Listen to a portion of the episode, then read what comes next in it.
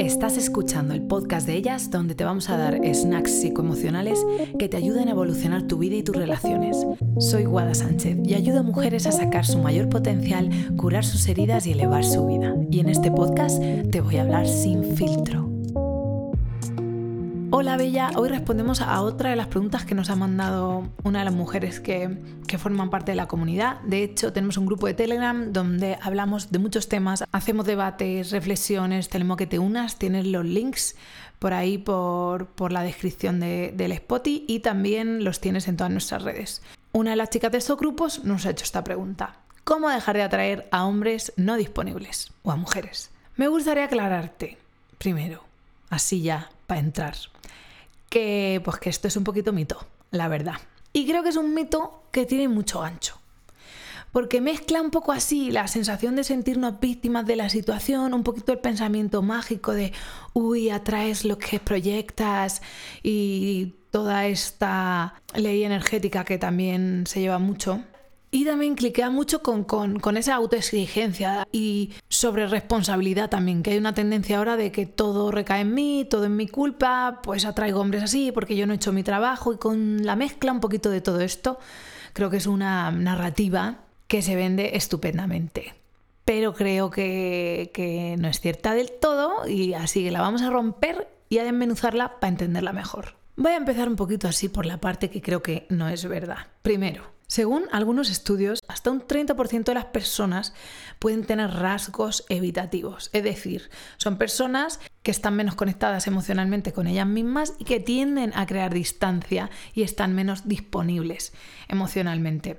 Esto basándonos un poco en la teoría de los estilos de apego, que te animo si no la conoces, pues le eches un ojo a nuestros podcasts que hablamos bastante de este tema aclararte que por el propósito de este podcast vamos a usar este modelo, el estilo de apego evitativo, como para centrarnos en algo, porque realmente la primera pregunta sería ¿qué significa no estar disponible? Y esto puede tomar muchas caras. ¿A qué te refieres cuando preguntas o piensas no disponible? ¿A que tiene pareja y le gusto pero no puede?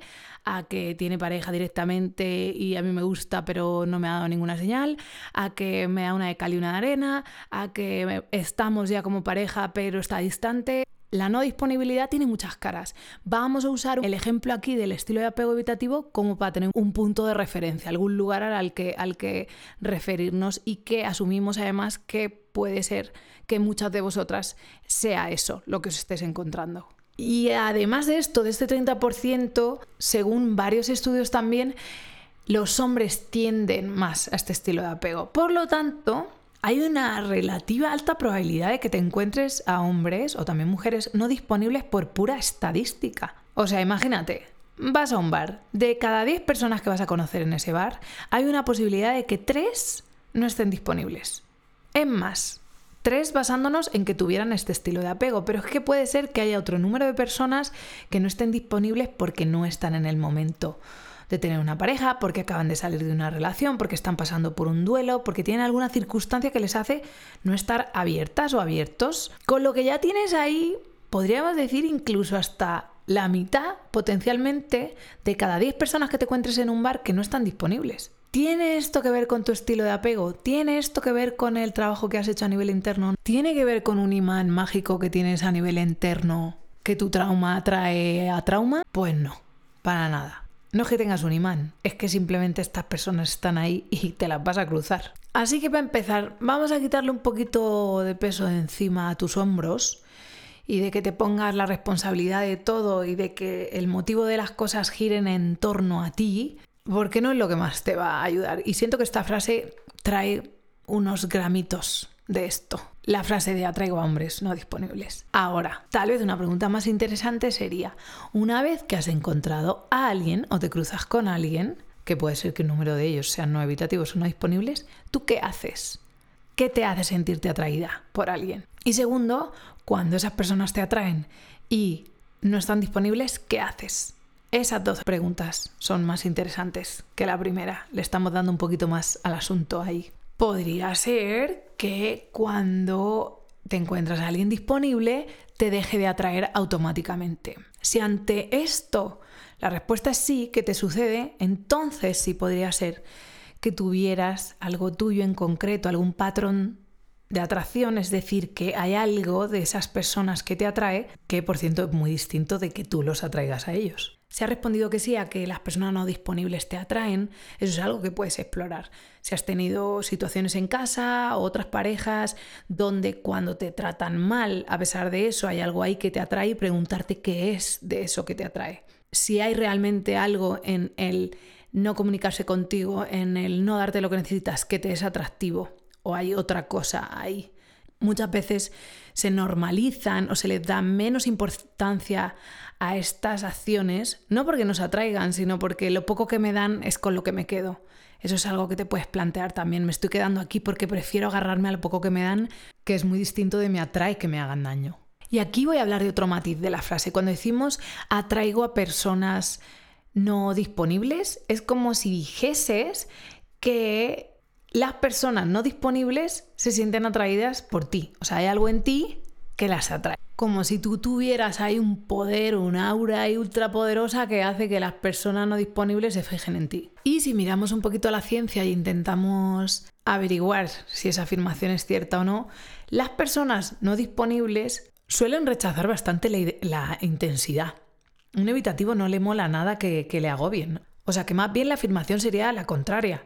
Alguien no disponible ante mucha exigencia por el otro lado o alguien que tiene muchas ganas o está muy, muy, muy disponible, más bien no le atrae, sino todo lo contrario. Esa sería una.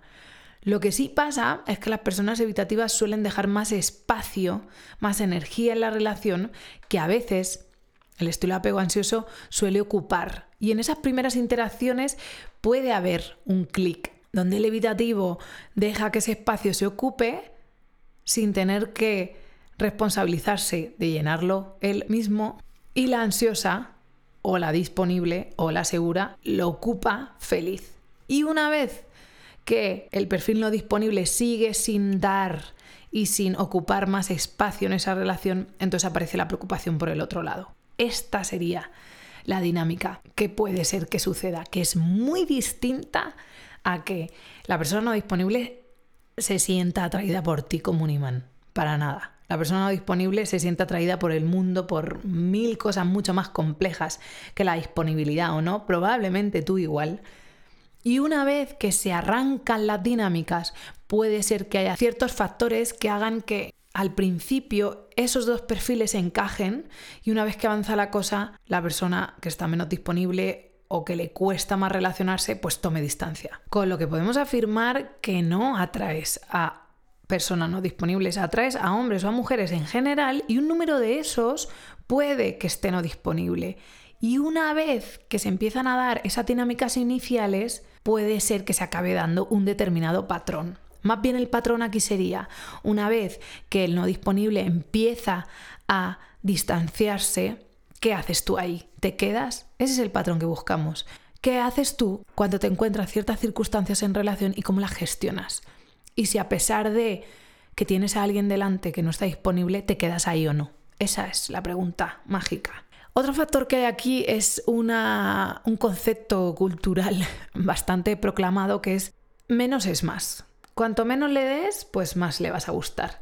Y como esa, esa típica creencia de, ser un, player, ¿no? De, de jugar. ¿Qué pasa aquí? Cuando hay incertidumbre, al cerebro no le mola nada e intenta buscar explicaciones. Entonces, cuando no sabes lo que el otro siente, cuando te están mareando, cuando te dan una de cal y una de arena, o dos de cal y una de arena, el cerebro le da vueltas e intenta entender.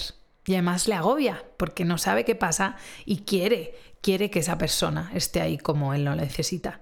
Y cuanto más vuelta le das a una cosa, pues más te obsesionas y más te impacta emocionalmente. Las personas menos disponibles, podríamos decir las evitativas, tienden más a hacer este tipo de estrategias.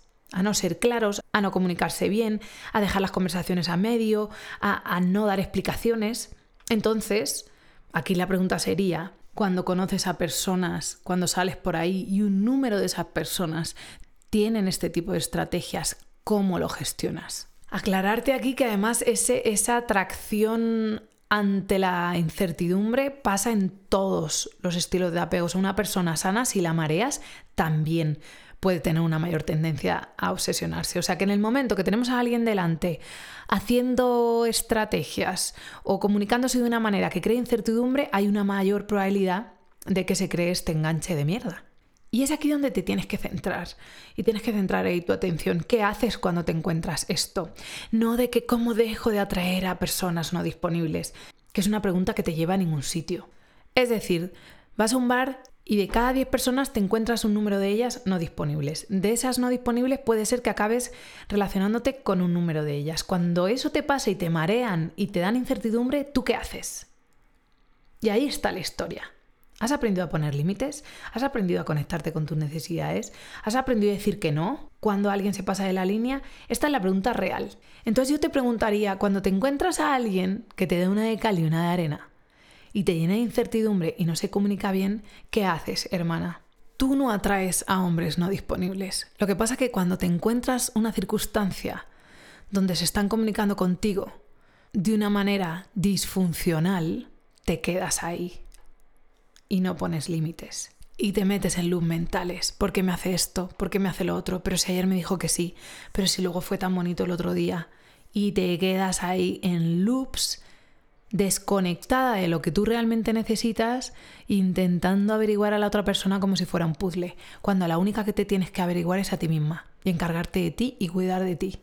En ellas hacemos precisamente este trabajo, en grupos súper bonitos, hacemos un trabajo súper potente, y me encantaría, nos encantaría acompañarte en este proceso. Te animo a que nos escribas, si te interesa te podemos conectar con mujeres que lo hayan hecho antes y estaremos felices de acompañarte en tu proceso. Espero haber respondido esta pregunta y te veo muy pronto con más snacks psicoemocionales sin filtro.